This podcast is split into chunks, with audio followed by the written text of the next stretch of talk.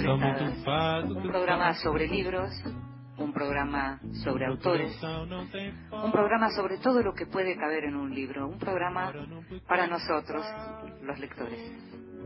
Eu vivo da vida que passa,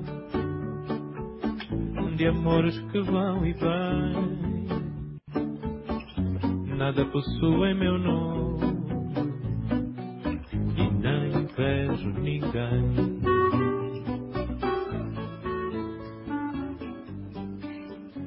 Como sabés, nos gusta mucho, muchísimo que nos cuenten lo que están leyendo aquellos lectores calificados, aquellos lectores que respetamos como lectores. Y esta vez le pedimos a Paula Vázquez, la escritora Paula Vázquez, que nos cuente qué está leyendo.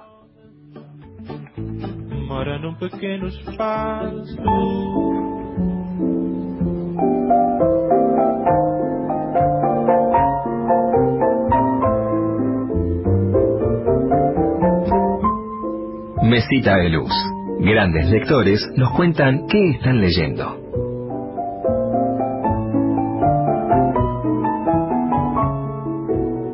Hola, soy Paula Vázquez. Publiqué el libro de cuentos La suerte de las mujeres y una novela que se llama Las estrellas. Ahora mismo en mi mesa de luz tengo Poeta chileno, la última novela de Alejandro Zambra. Es una novela de unas 450 páginas que recién empiezo. Estoy más o menos en la página 100, pero me gusta mucho. Sobre todo el tratamiento del amor y de la vulnerabilidad en general en un personaje masculino. Eso es, es algo que me interesa particularmente, no solo como literatura, sino también desde una perspectiva política. Y también tengo para, para empezar después Los Trabajadores de la Muerte de Ayamela Altit. Estoy en una suerte de etapa chilena, antes de lectura de poesía, ahora con narradores. Y justamente el libro de Zambra toca también el tema de la, de la, de la gran tradición de poetas chilenos. Mis poetas preferidos son los italianos y los chilenos y tengo una teoría loca que es que la mejor poesía se escribe en países de, de acantilados. Bueno, esto es lo que hay hoy en mi mesa de luz. Les mando un abrazo para todas y para todos. Escuchábamos entonces a Paula Vázquez, la escritora argentina, la autora de Las Estrellas, ese libro precioso que publicó Mansalva. Paula es, además, decía que está leyendo autores chilenos. Paula es una de las dueñas de la librería Lata Peinada en Barcelona, que es especializada en literatura latinoamericana. Vidas prestadas. Con Inde Pomeráñez.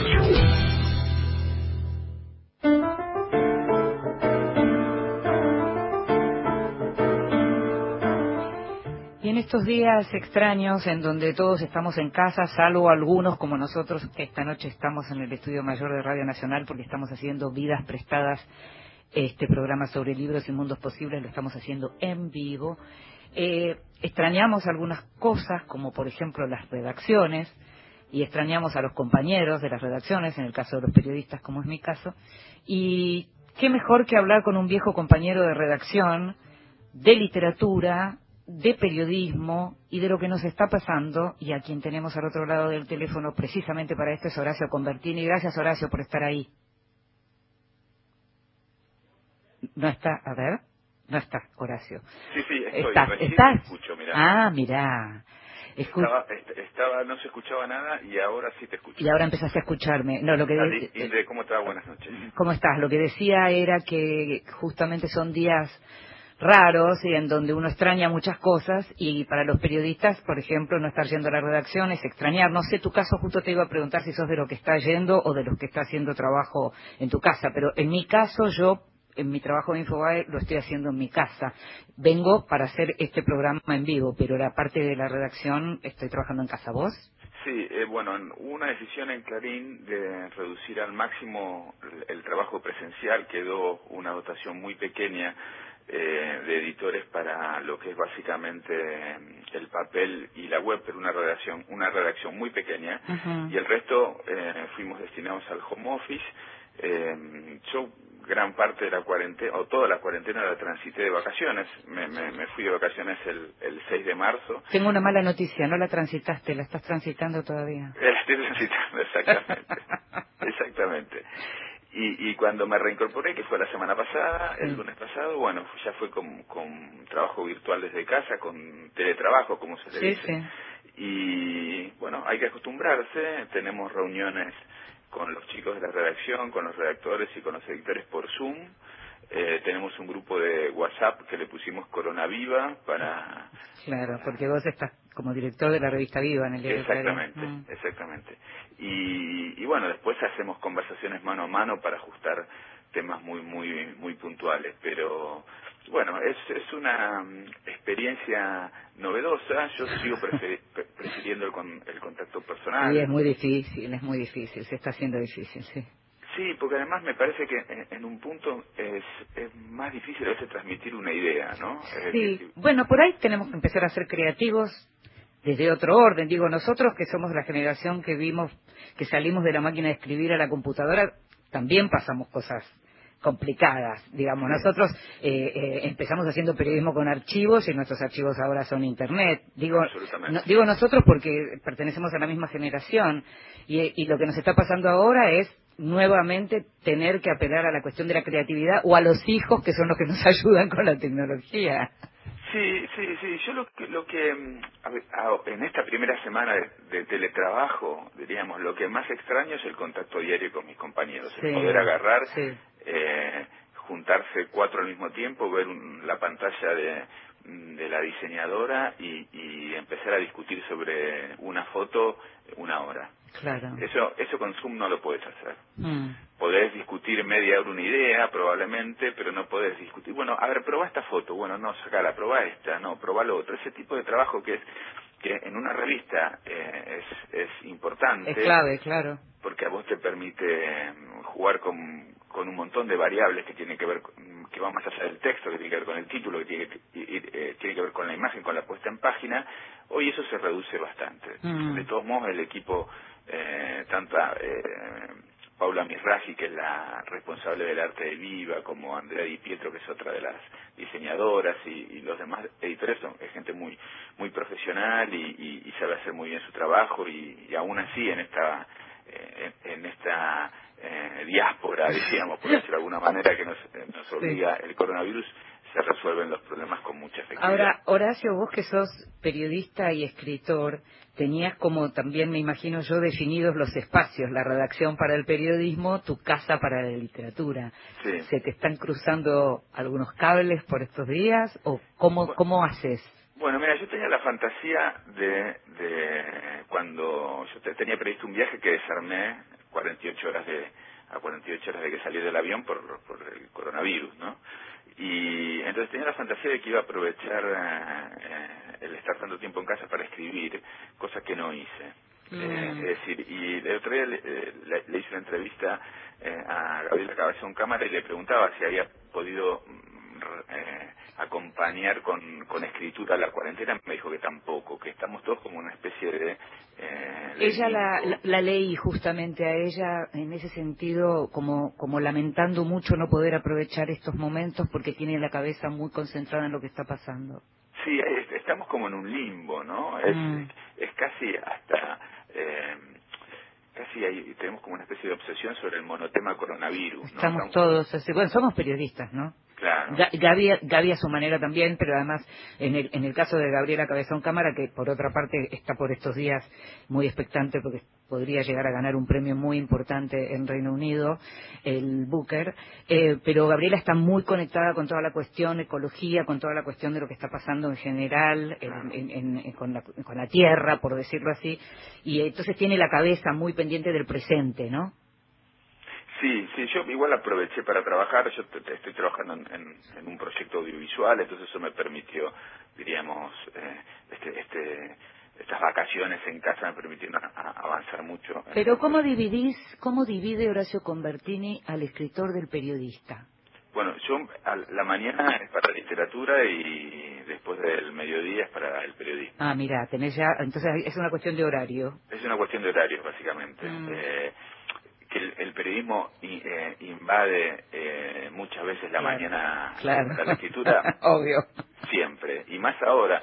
El otro día eh, yo hacía la analogía de que el home office es como estar en, un hotel all inclusive, esos que tienen eh, las cocinas abiertas las 24 horas, en las cuales vos te la pasas picando y cuando llega la hora de la cena no tenés hambre. Claro. Eh, y, bueno, me pasa de estar bien editando notas, yo me levanto muy temprano en la mañana y estar editando notas de viva a las 7 de la mañana porque lo puedo hacer ahora. Porque ¿A qué hora te levantás? Y estoy entre las 6 y las 7 en general. ¿Y a qué hora te vas a dormir? Y en general a las 11 de la noche ya estoy durmiendo. O sea que esto que estás haciendo hoy con nosotros es algo muy excepcional. Es un esfuerzo extraordinario, pero, pero, pero no es para tanto, no es para tanto. Escúchame, Horacio, en tu última novela para adultos, porque después vamos a hablar de tus libros para chicos, en los que duermen en el polvo, uno se encuentra, digamos, con una Argentina apocalíptica en la que hay zombies, hasta ahí estamos hablando de una novela de género, pero en donde hay una epidemia, ¿no? Eh, y en donde hay una Argentina que tiene zonas amuralladas, porque está la Argentina como, como en defensa de justamente de estos zombies que crecieron con la epidemia. Cuando empezó a ocurrir esto que estamos viviendo todos, se, digamos, releíste aquello que habías escrito? ¿Te cambió algo en lo que escribiste? No, no, eh, no, es más, mira, te voy a contar un, eh, un un elemento que, que, va más allá de, los que duermen en el polvo. El, al, al, año de publicar Los que duermen en el polvo, la gente de Penguin Random House me pide un relato para eh, la editorial digital que tienen ellos, que se llama Flash. Y escribí un relato que se llama Donde el viento se lleva, eh, donde el viento se lleva las palabras, en donde también hay una pandemia y la, la, tapa, la portada de, de este relato que está en formato electrónico es un barbijo, justamente. eh, no, en, en, general, em, en aquel momento cuando lo escribí, eh, a ver, ¿qué es una distopía, básicamente? Mm. Una distopía es un, relato pesimista del futuro, pero que finalmente lo que está hablando es del presente, ¿no? Cuando eh, Orwell escribe en 1984, y lo publica en 1949, no, no está pensando en la televisión, ni está pensando en los circuitos cerrados de televisión, eh, ni, ni, ni, ni, esa cosa, eh, está pensando en realidad en, en, la Unión Soviética y en, eh, en el nazismo, mm. está pensando en los, los regímenes totalitarios de, de, esa primera mitad del siglo XX. Vos decís que hay como en la ciencia ficción o en las distopías en, en, en, este género lo que habría es como una especie de estilización del presente entonces claramente, mm. claramente sí, sí, es como si vos agarrás de, de lo que es eh, el tejido de la actualidad eh, agarrás el, un punto flojo que a vos te, te asusta y empezás a tirar de ese punto mm. y cuando tirás de ese hilo lo que vos haces es eh, construir la realidad de otra manera y construís ese futuro distópico ¿no? Mm. Eh, a ver en la Argentina, en la literatura del siglo XXI, hay mucha eh, literatura distópica. Y no es casualidad, porque ¿cómo nace eh, el siglo XXI en la Argentina? Nace con una masacre, la de diciembre de 2001, con una crisis institucional, cinco presidentes en una semana, mm. y, nace con un montón de gente marginada. Mm. Es decir, un montón de gente que, que, queda fuera del sistema. del sistema, claro. De manera definitiva. Mm. Entonces, no es casual que eh, Rafael Pinedo publica Plop en 2002, que es eh, un, una Argentina eh, en un escenario tipo Mad Max que remite justamente a los saqueos y a esa cosa que se había visto un año antes, ¿no? Mm. yo creo que hay algo de eso en, el cual los autores de, de, relatos de ciencia ficción o, más que nada relatos apocalípticos lo que hacen es apelar al rasgo que más miedo les, causa del presente. Pero y cuando vos escribiste estos dos textos, el, los que duermen en el polvo y el texto que comentás sobre eh, la pandemia, ¿qué era aquello que te estaba, digamos, aquello de lo que querías tirar del hilito porque te asustaba tanto? Bueno, en el caso de los que duermen en el polvo, eh, era un poco la, eh, lo que me generaba visitar el barrio en donde me crié, en Nueva Pompeya. Que es el único lugar, digamos, que queda como resguardado en esa novela. E, exactamente. Amurallada, Pompeya amurallada, ¿no? Es, es un barrio en donde se nota de manera clarísima la destrucción de la Argentina de los años 50, 60, 70. ¿no? Mm. Cuando yo para ir a la casa de mis amigos y para ir a la casa donde vivía mi mamá, yo tengo que pasar por eh, los restos de Envase Centenera y de Alba, que eran dos mega empresas, eh, mega fábricas del grupo Bungibor, que laburaba tres turnos de ocho horas todos los días. Eh, y era, eran esas fábricas, típicas fábricas argentinas y nacionales que no paraban de producir y en las cuales trabajaba la gente del barrio y de, los alrededores del barrio. ¿no?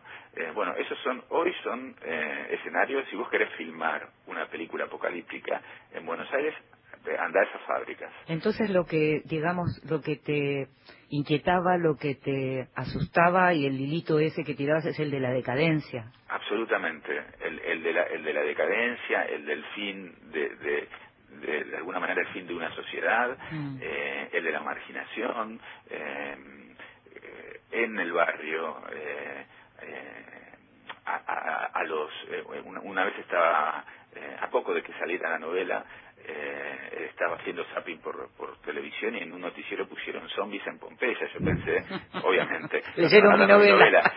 pero era, era eh, zombies en Pompeya son los chicos que están era muy triste la noticia, claro. Que salen de noche eh, prácticamente como zombies.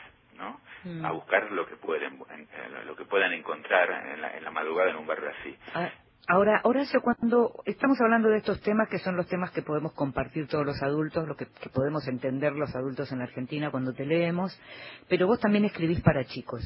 ¿Cómo se hace para escribir, digamos, para chicos, eh, temiéndole a una decadencia, eh, asustándose por algunas cuestiones de un presente que a uno no le gusta, pero sin, digamos, desmoralizar a las generaciones que vienen? Mira, es, es eh, eh, para mí escribir para chicos es un desafío enorme. Es, es eh, para mí es, muy difícil, no es fácil. Mm. Básicamente porque tengo una tendencia natural a trabajar sobre con, los elementos más oscuros de, del ser humano, de la, o sea, no, a ver, no, no, no cuento historias edificantes en general. Mis personajes suelen tener eh, em, mucha suciedad encima. Eh, y, suelo trabajar con aspectos en la literatura para adultos, eh, aspectos que son un poco oscuros. En, la, en la, novela que, que, voy a, publicar en, en junio, si Dios quiere. Sí, claro, claro. Y, y, si el coronavirus lo permite, se llama eh, Lo oscuro que hay en mí. Justamente es, es una, la historia de, de un de un muchacho que eh, tiene que empieza a, descubrir la vida invisible de su padre y fatalmente va a terminar eh, identificándose con, con eso que su padre escondía. Mm. Y entonces... ¿Qué es para adolescentes? No, no, no es para adultos, es para adultos. Ah, esta es, de, nuevo para adultos, ok. Sí, sí. Es, un, es una novela negra, eh, sin, es una novela negra sin crimen, pero en donde sí, con herramientas y recursos de la novela negra, eh, lo, que, lo que va a pasar es revelar el, eh, la búsqueda y la revelación del enigma que oculta el padre muerto del, protagonista. Mm. Pero bueno, volviendo a la literatura infantil, en la literatura infantil vos tenés que trabajar con, con otro tipo de mensaje, tenés que apostar a los valores y, y sí, en la literatura infantil es necesario por ahí la, presencia del mensaje moral, que para mí me parece no tiene que estar en la literatura para adultos. ¿no? Mm. Eh, creo, que lo, eh, intercambiamos algunos tweets en algún momento por Desierto Sonoro, de Valeria sí, que, que yo lo empecé a leer con mucho entusiasmo y estaba contentísimo y me fui desarmando, desarmando hasta que lo abandoné en la página 300. Eh, Qué pena. fue me, me, pudo, me pudo. En un momento dejé de creerle todo, pero bueno. Mm. Eh, y me, me pasa, eh, la literatura infantil es otra cosa. Eh, entonces, eh, encontrar el tono para no hacer una literatura concesiva sí. eh, y, y poder al mismo tiempo transmitir lo que uno quiere y transmitir algún valor positivo eh, al lector, eh, en ese punto de equilibrio a veces siento que el equilibrio me falla. Te, propongo que sigamos esto en un ratito porque quiero que volvamos a esto que mencionabas en relación a los valores para la literatura para chicos, pero te propongo que lo hagamos en un ratito que mientras tanto vamos a escuchar música.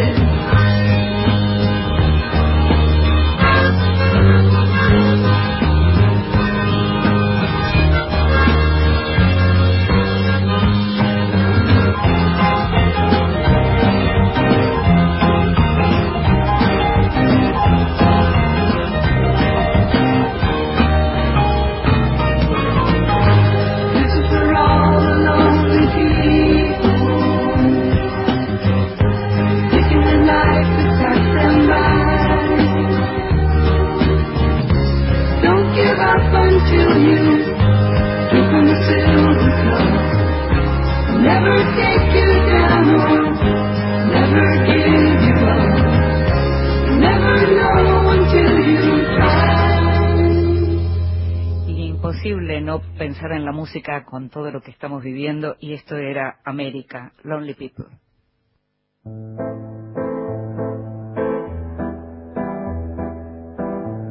La escondida. Es tiempo de descubrir grandes autoras.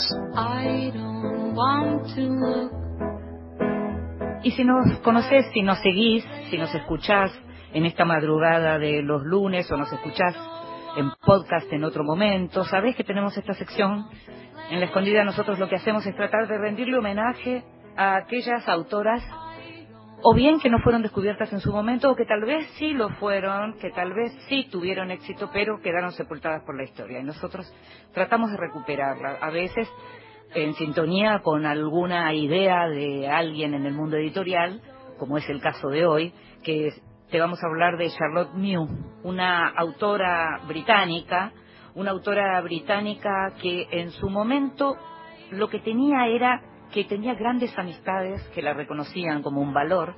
Ella nació en 1869, murió en 1928 y su obra uno la podría ubicar entre la poesía victoriana y el modernismo. Quien hablaba de ella como la mejor poeta viva era nada menos que Virginia Woolf. Hay críticos que dicen que de su poesía bebió T.S. Eliot para la tierra baldía, por ejemplo. Pero ella tenía una vida muy para adentro, una vida difícil, había nacido en el seno de una familia que estaba bien, su padre era arquitecto, pero no dejó las cosas en condiciones y a su muerte, que fue temprana, en la familia la cosa no anduvo bien, perdieron todo lo que tenían. Tres de sus hermanos terminaron internados en neuropsiquiátricos, la enfermedad mental era una cosa que los perseguía como familia. Tuvo varios hermanos que murieron en la infancia. Quedaron solo ella y su hermana Anne cuidando a su madre. Eh, ella tuvo una vida muy solitaria. Eh, todo indica que era, como dijo alguna vez un crítico, era eh, Charlotte Mew era castamente lesbiana, dijo alguna vez un crítico. No tuvo parejas, aunque sí tuvo amores. Se, se cree, por distintas cuestiones que aparecen en su obra, que hay dos eh, autoras, May Sinclair y Ella Darcy, que fueron sus amores, aunque no correspondidos. Ella empezó con la poesía, eh, sus primeros poemas salieron en 1916, em, como La novia del granjero fue el título del conjunto de poemas, y recientemente Periférica acaba de publicar algunas formas de amor, unos cuentos preciosos, súper bien escritos y que justamente abundan en esto de la soledad, esto del amor no correspondido, esto del final antes de comenzar, uno podría decir, en, relación a, a estas historias. Debates sobre la fe aparecen también en sus poemas. Y quería a propósito justamente leerte un poema. Hoy encontré unos poemas que salieron en la revista Letras Libres hace unos meses Te voy a leer un poema que se llama Tiraron los árboles y que dice, están cortando los enormes árboles donde terminan los jardines. Durante días hubo un rechinar de sierras, un silbido de ramas al caer, un desplome de troncos, un crujido de ramas pisoteadas con los ay y los uy, con la charla ruidosa y las risas ruidosas de los hombres por encima de todo. Recuerdo que una noche de primavera hace mucho tiempo, ante una reja, luego de bajarme de un carro me encontré una gran rata, una gran rata muerta en el lodo de la entrada. Recuerdo haber pensado que una rata, viva o muerta, había sido dejada de la mano de Dios pero que en mayo al menos hasta una rata debería estar viva. El trabajo de toda la semana casi está listo. Falta aquella rama en el tronco amarrado, en esa lluvia delicada y gris, verde y alta, a solas sobre el cielo, y derribada ahora, salvo eso de no ser por la rata vieja y muerta que alguna vez, por un momento, consiguió deshacer la primavera, jamás habría pensado en ello nuevamente. La primavera no está deshecha hoy por un momento. Estos solían ser árboles enormes, ella estaba en sus troncos y raíces. Cuando los hombres, con sus ay y uy, se hayan llevado toda la gracia susurrante, para mí media primavera se habrá ido con ellos. Ahora se está yendo, y han golpeado mi corazón como los corazones de los plátanos. Ha latido la mitad de mi vida con ellos bajo la lluvia, al sol, en el viento de marzo, en la brisa de mayo, en los violentos ventarrones que hasta ellos llegaron sobre los techos de los grandes mares. Tan solo hubo una lluvia sutil mientras morían. Debieron escuchar los gorriones en vuelo, las pequeñas criaturas reptantes en la tierra, ahí donde yacían. Pero el día entero oí clamar a un ángel, no lastimen los árboles. Charlotte Mew, poeta británica, también narradora.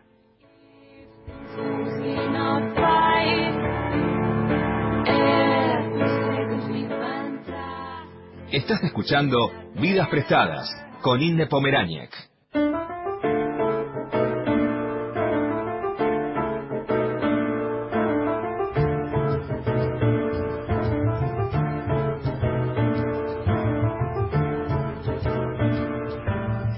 en Vidas Prestadas este programa sobre libros y sobre mundos posibles. Estamos en un programa especial, en, en unas semanas especiales, diría yo, en donde estamos todos haciendo cosas atípicas, como quedarnos en casa o como hacer este programa en vivo. Y en este caso nos está acompañando al otro lado de la línea Horacio Convertini, escritor y periodista, un gran colega, alguien con un talento especial para transmitir y comunicar, pero también para la literatura, tanto para adultos como para chicos. Y alguien que empezó a escribir o a publicar, digamos, relativamente tarde, ¿no, Horacio? Sí, sí, sí, sí. Eh, ya con 45, 46 años, eh, que para la vida de un escritor es, es como estar ya bastante maduro, diríamos. Sí. Eh, pues, publiqué mi primer libro, fue un libro de cuentos que llamó eh, Los que están afuera en el año 2008, eh, con un premio del Fondo Nacional de las Artes. Y bueno, ahí empecé. Y eh, antes, eh, cuando estábamos hablando de, tu escritura para chicos, mencionabas algo que tiene que ver con, yo te preguntaba por cómo hacer para no desmoralizarlo con, lo, con aquellas cosas que uno piensa y con aquellas cosas que a uno lo inquietan, y vos me hablabas algo de valores en relación a lo que tenés. ¿Qué, ¿Qué, sentís como una responsabilidad a la hora de escribir para chicos? Sí, absolutamente. Ah. Yo creo que por ahí hay que transmitir eh, cuestiones que tienen que ver con la solidaridad, con la camaradería, con la amistad, con, con eh, la tolerancia por el otro. Eh, vos no podés escribir para chicos eh, eh, con el cinismo que le podés utilizar en la literatura para adultos. Mm. en mi opinión particularmente. ¿Y en cuanto a los temas? En cuanto a los temas es libre. Eso, eso es, a ver, yo particularmente, bueno, hay autores de literatura infantil que trabajan mucho los temas coyunturales. Por ejemplo, este es el año de Belgrano, entonces hay muchos autores que produjeron textos vinculados a Belgrano. A mí ese tipo de, de, trabajo, por ahora prefiero no hacerlo. Trato de ser, eh, trabajar los temas que a mí me interesan en, eh, y, y, ficciones absolutas. No, no quiero entrar en, en, bueno, mira, este es el año, me pasó que en el 2014, que fue eh, era el año del mundial, una editorial para chicos me pidió que escribiera una novela eh, de fútbol. Qué raro, porque vos no sos una persona muy cercana con el fútbol. no, sí, sí, lo soy.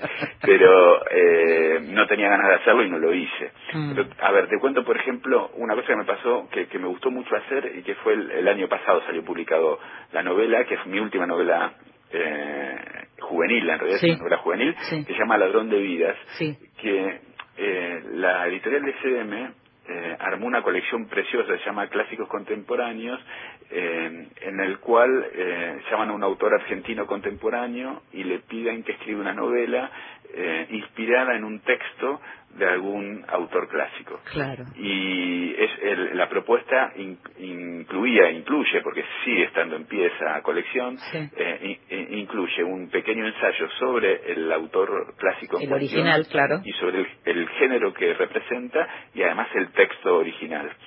Eh, y bueno, a mí me ofrecieron Poe, Edgar Allan Poe. Y obviamente dije que sí. Ah, Primero porque me gustaban los libros. Había visto dos libros que ya habían hecho y me, encanta, me encantaban. Dije, quiero estar en esta colección Sí. y, y, y acepté.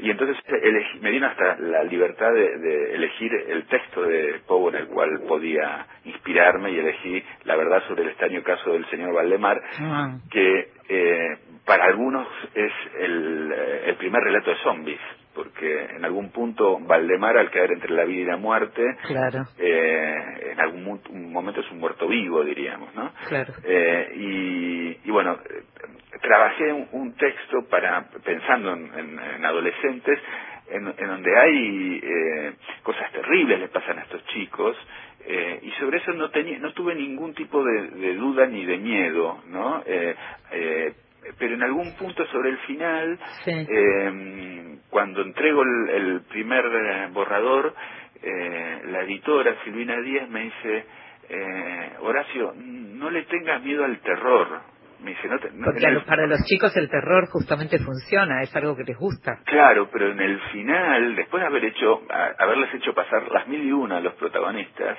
Mm. en el final me, sent- me sentí obligado a, eh, como un final feliz que cerrara. Pero eso, a ver, tipo la Vita y Vela, pero digo, e- esto tiene que ver también con, con una sensación casi paternal que tenés. Puede ser, sí, Mm. claramente puede ser, Mm. porque no es la primera vez que me pasa con un relato de terror. Obviamente, pues, eh, ante la sugerencia de la editora, vi claramente que, que, que, que- que tenía que modificar ese, ese rulo que había hecho al final y lo, y lo trabajé de otra manera. Y en una, en una novela sí infantil, eh, que se llama La isla sin regreso, Sí. eh, para chicos de 10 años, 11 años, me pasó lo mismo. eh, al- al- me- la editora Silvia Puerto Rico me dijo, Horacio, no te olvides que es una novela de terror y no te vayas para otro lado en el final, porque era como que quería... Como Claro, que quería duerman bien, ahora que duerman bien. que claro, que no sufrieran los personajes. Claro, no quería que claro. los personajes sufrieran y me parece que lo que me pasaba era que no quería que sufriera el lector. Claro, claro. Bueno, hay un punto en donde se entiende uno, hay, cómo, cómo tomás distancia de lo que es tu vida, de lo que es el modo en que vos, digamos, te manejás en general con los chicos más cerca que tenés o que tuviste, que eran que son tus hijos o que eran tus hijos. Para eso están también los editores. Ahora, algo que me viene interesando mucho de, de lo que vos estás haciendo, que tiene que ver con tus redes sociales y tiene que ver con tu espacio como influencer de literatura y de series, que eso en los últimos dos años, diría, explotó con Bertini como influencer. Bueno, no sé, no me- sé si me llamaría, me, me admitiría como influencer. Pero lo que pasa es que leo bastante y, y, y trato de, de contagiar mi entusiasmo sobre lo que leo. En general eh, suelo publicar sobre los, los libros que me gustan, no tanto los que no me gustan. Ajá. Y, Yo, yo hago lo mismo, ¿eh? coincido con eso. y, y sí, el otro Bueno, día... vos el otro día, no, ahora estás diciendo lo de Valeria Luiselli y no lo haces todo el tiempo. Eh, no, no, no, no, bueno, pero me, me- eh, hay un, me funcionó un poco la decepción y en, y en mi tweet no, no, no nombré el libro. Después No. todos me pedían cuál libro es, qué libro es y lo terminé, Sí, claro, lógico. terminé develando. Lógico. Pero, pero bueno, sí, con las series me pasa lo mismo. Soy un gran consumidor y, y me gusta recomendar. Pero con las series haces algo que es interesante, porque es, es cierto que en general eh, recomendás mucho a aquello que te entusiasma mucho, tratás de transmitir ese entusiasmo, pero muchas veces haces algo que está muy bueno y es, bueno, esto, acá falla un par de cosas, esto y esto, pero vale la pena igual. Sí, bueno, po- podría decir eso con la que, ter- la que terminé hace un ratito. A ver, que es eh, eh, Anortodox. Anortodox, o, sí. o no, o no ortodoxa, poco o poco ortodoxa, ortodoxa, sí. poco ortodoxa en Netflix. La serie del momento. Es la serie del momento, Sí. fácil de ver porque son cuatro capítulos de Sí. 50 minutos. Es eh, Vale la pena verla por la actuación de los dos protagonistas, sobre todo ella. Shira Haas, es una actriz israelí de 25 años, estupenda, que interpreta a una chica que... eh, eh, una chica que pertenece a una cu- comunidad judía eh, ultra ortodoxa de los Estados Unidos eh, y a los 19 años, harta de esa vida, decide eh, emigrar hacia Berlín, donde vive su madre. Eh, bueno, el, el, el trabajo de, de Shira Haas es extraordinario, lo Sí, mismo del actor Mm. que eh, interpreta a su marido, que se llama Amit Rahab. Eh, los dos están muy bien y la actuación de estos dos muchachos justifica ver los cuatro capítulos. Ya desde ahí, la historia es muy interesante, me parece que es muy concesiva. eh, ¿En qué es- sentido decís que es concesiva?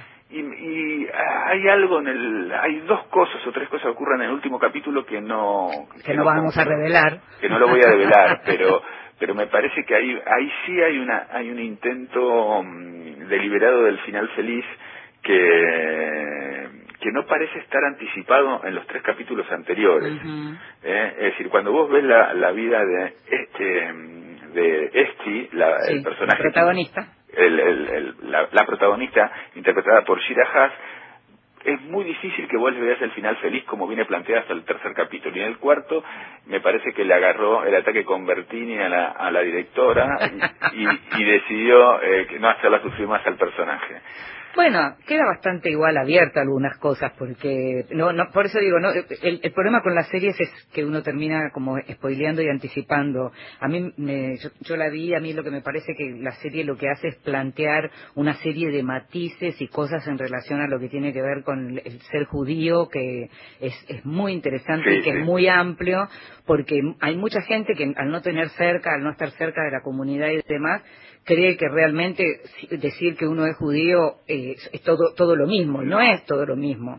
Y en la serie hay un punto que a mí me parece súper interesante, que, tal- que tal vez por ahí eh, no le prestaste atención, y que es la, te- la tensión entre Esti, la protagonista, y la eh, chica israelí laica, Sí, sí. que es muy que es muy interesante eso Y es muy sutil. y muy sutil Claro. y muy interesante porque además en Israel eso no- de sutil no tiene nada porque en Israel los laicos en general están bastante enojados con los ultraortodoxos porque son los que no van a la guerra son los que no pagan los impuestos son los que no son los que en este momento por ejemplo la mitad de los infectados por coronavirus está entre la comunidad ultraortodoxa pero digo está bien es como un matiz no pero esa parte a mí me pareció súper interesante Sí, sí, sí. Y eh, recargo las tintas además en las actuaciones porque la expresividad de, de Shira Haas es, es, es increíble es no increíble. Mm. Es increíble. Vos la ves, eh, con, con tres gestos te compone toda una situación extraordinaria. Sí, sí, es, una, es realmente una gran actriz. Y el chico lo mismo, es de una ternura Sí, absoluta. también, ¿no? O sea, Ah. la serie es distinta. Eh, ah, y claro, claro Mm. que es di- distinta y además por eso uno se clava cuatro capítulos en una tarde porque decís, bueno, acá hay algo, acá me están contando algo que no conozco, que no sé y que me interesa. Y encima en Yiddish. Exacto, exacto. Decime, pero te, le- te leí estos días recomendando mucho una serie policial, polaca. Polaca, se llama El Pantano, también es de Netflix. Eh, es, eh, a, a ver, ¿por qué me gusta? Me gusta porque es un policial eh, en la Polonia de fines de los 70, es decir, eh, todavía no se cayó la cortina de hierro, todavía el régimen eh, comunista está vigente Sí. y, y no, no existe ADN, no existe eh, cámaras de ultra seguridad, ahí es, el- es un policial, eh, diríamos, eh, al viejo estilo Claro. y en el marco de una eh, sociedad a- absolutamente asfixiante, ¿no? Sí. Y, y está muy bien trabajada, eh, los actores son muy buenos y además está muy bien contado cómo es la vida cotidiana de un- una ciudad pequeña de Polonia en esa época, ¿no? Mm. Y, y la influencia, y además el poder que tenía la burocracia, ¿no? Pero ves que también estás hablando de algo que es distinto. Estamos buscando, necesitamos como cosas diferentes, ¿no? Claro, sí, sí, sí, yo me engancho mucho con eso, ¿no? Eh, en, en Netflix hay otra que se llama Califato, que es, es la historia de una, de una chica, una joven musulmana, eh, que, que, que, que vivió en Suecia, Mm. o que es sueca y, y- y- y de ascendencia musulmana, que se casa con, con un muchacho musulmán, se van a Siria y el, el muchacho forma parte del Estado Islámico, es, es un miliciano del Estado Islámico, Mm. y ella se quiere volver porque tiene una beba y no quiere esa vida para ella ni para su beba. Y entonces se establece una gran tensión entre esta chica y la eh, eh, representante del gobierno, la gente del gobierno, que va a tomar el caso para ver si la puede repatriar o no. Mm. ¿no? Es, es muy interesante. Esta también la recomendás. Sí, la recomiendo. Tengo mis dudas, eh, tengo mis dudas de cómo está, eh, eh, cómo está eh, construido el personaje del musulmán en Suecia. Es, Mm. es- desconozco dos cosas. Desconozco, primero, cómo son los musulmanes, cómo, cómo es Suecia en términos de apertura. Claro. eh, mm, eh, de, de- de apertura, digamos, religiosa y social, etcétera, etcétera. Supongo que es, es una sociedad muy abierta. Sí.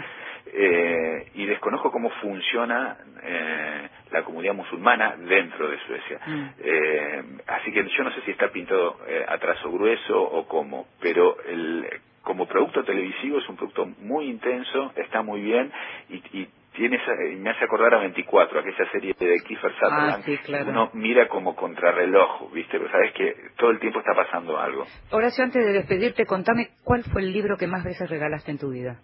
Ay, no, me mataste, no regalo muchos libros. Ah, qué mal. Sabes que no regalo muchos libros. eh, y además como en realidad regalo, eh, eh, trato de pensar mucho a ver quién quién es el, la otra persona. Y a veces mu- muchos de mis amigos o, o de, o de o la gente que está alrededor mío no es gente especialmente lectora. Ajá. Eh, así que no te... Y si hoy tuvieras que regalar un libro, hoy, Hoy si tuviera que... alguien lector, ¿qué le alguien lector, yo le regalaría cualquiera de Juan José Becerra. Mm. ¿A una mujer también? Eh, no. Ah. no, no, no. ¿Y a una mujer qué le regalarías? A ver, a ver, bueno, le regalaría una nena muy blanca de Mariana Comiseros, Mm. eh, que es un es una novela que, que leí justamente en la cuarentena, eh, que tra- trabaja muy bien la, la cuestión de ser mujer en el conurbano, en el conurbano profundo Qué interesante. Y, y ser y, y- y- ser mujer en, en- en más de un aspecto porque es, es la historia de una de una familia que, que, que está constituida por una por una hermana mayor una hermana menor y una madre sin hombres y con el fantasma de una tercera hermana la hermana más grande que no está Mm. y sobre eso se va se, se va eh, sobre eso se va a construir los misterios se van a de- develar los enigmas que tiene esa familia Súper interesante. Horacio Convertini, te agradezco muchísimo que nos hayas acompañado en Vidas Prestadas. no gracias a vos y un beso muy grande La seguimos. Chau, chau. Hasta luego.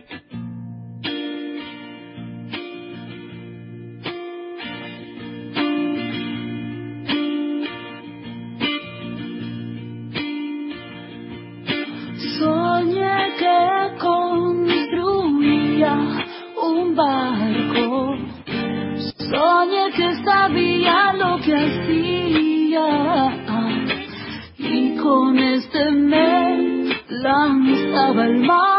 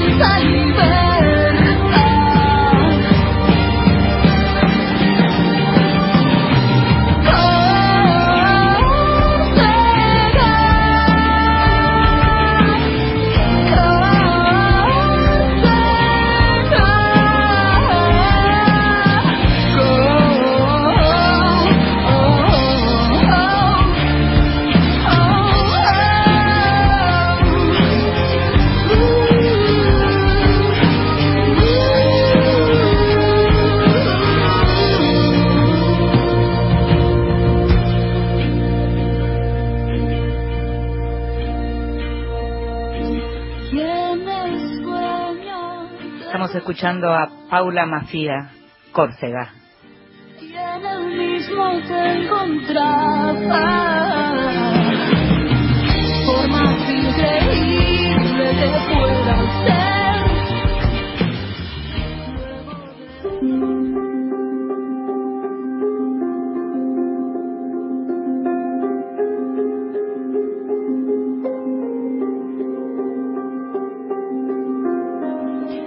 Como sabes, también nos gusta que nos lean en voz alta y esta vez le pedimos a Santiago Craig, el autor de Las Tormentas y 27 Maneras de Enamorarse y los Juegos, que nos leyera un texto.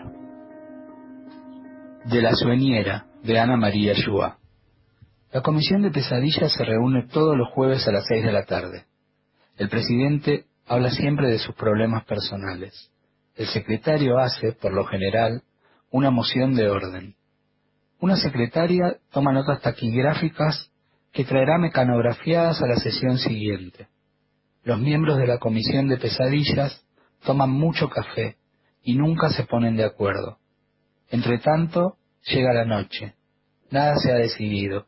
Se opta por volver a utilizar el material de siempre y se pospone para el jueves siguiente todo ordenamiento, toda renovación.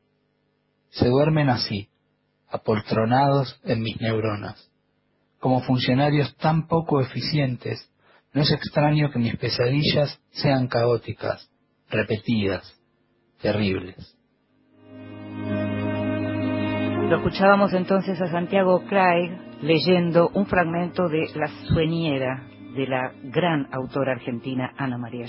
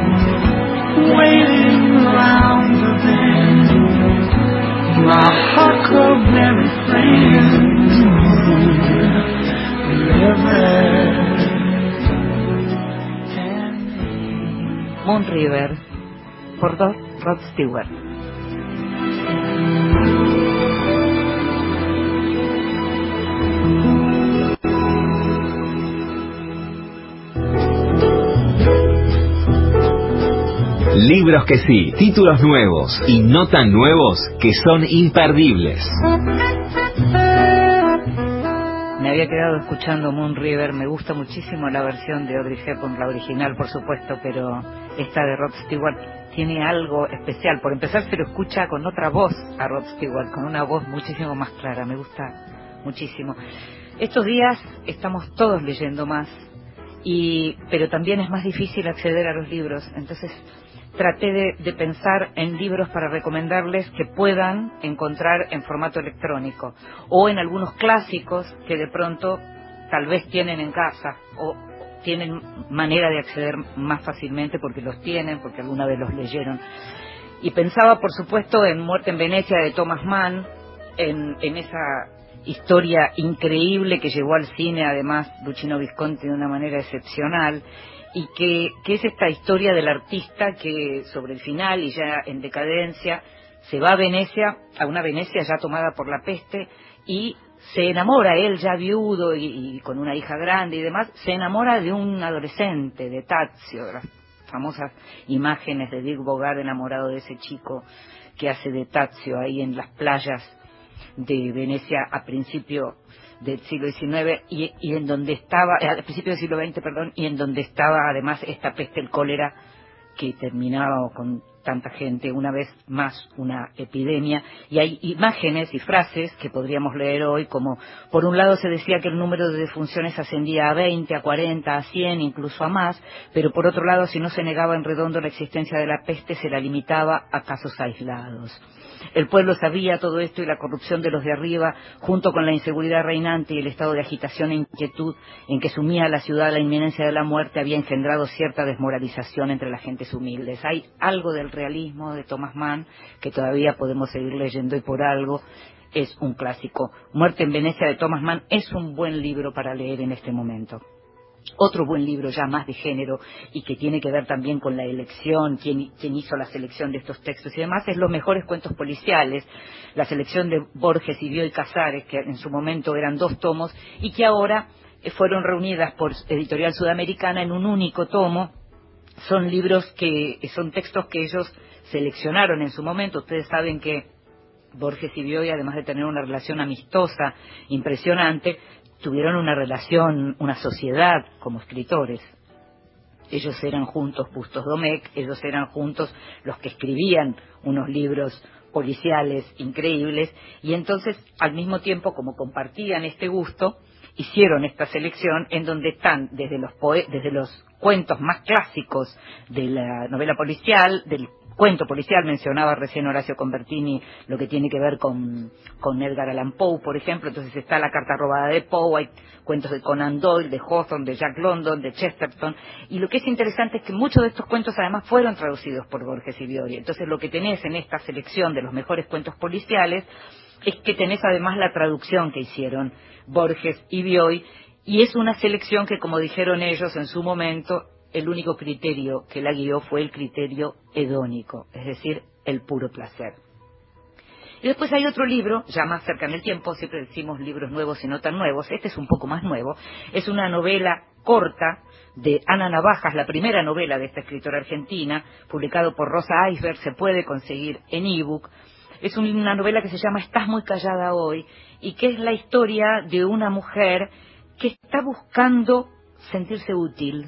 Es una mujer a la que no le falta dinero, a la que no le falta una familia, fue madre, dice que aprendió a disfrutar, a partir de ser madre aprendió a disfrutar a través de los otros, una narradora de unos cuarenta y pico que está buscando la felicidad.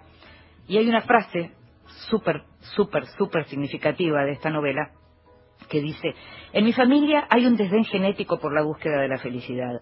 Algo en nuestro núcleo originario está fallado. Tenemos insatisfacción garantizada. Totona, mi abuela materna, cuando veía a cualquiera de sus nietos reírse, decía, está contento, pobre infeliz, como si cualquier estado de plenitud se correspondiera con una fase inferior del desarrollo. Estás muy callada hoy de Ana Navaja es otro de los libros que sí.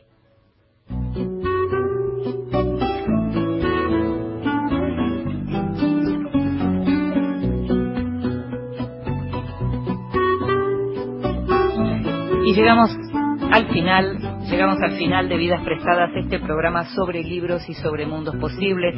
Sabes que estamos los domingos a la noche o los lunes a la mañana, a la madrugada, muy, muy tempranito, como quieras decirlo, pero también sabes que podés escucharnos en cualquier momento, no solo en Radio Nacional, sino también en alguna de las plataformas de podcast, porque nuestro programa es también un podcast que puedes escuchar en cualquier momento. Estamos haciendo este programa ahora en vivo por las circunstancias que ya conoces.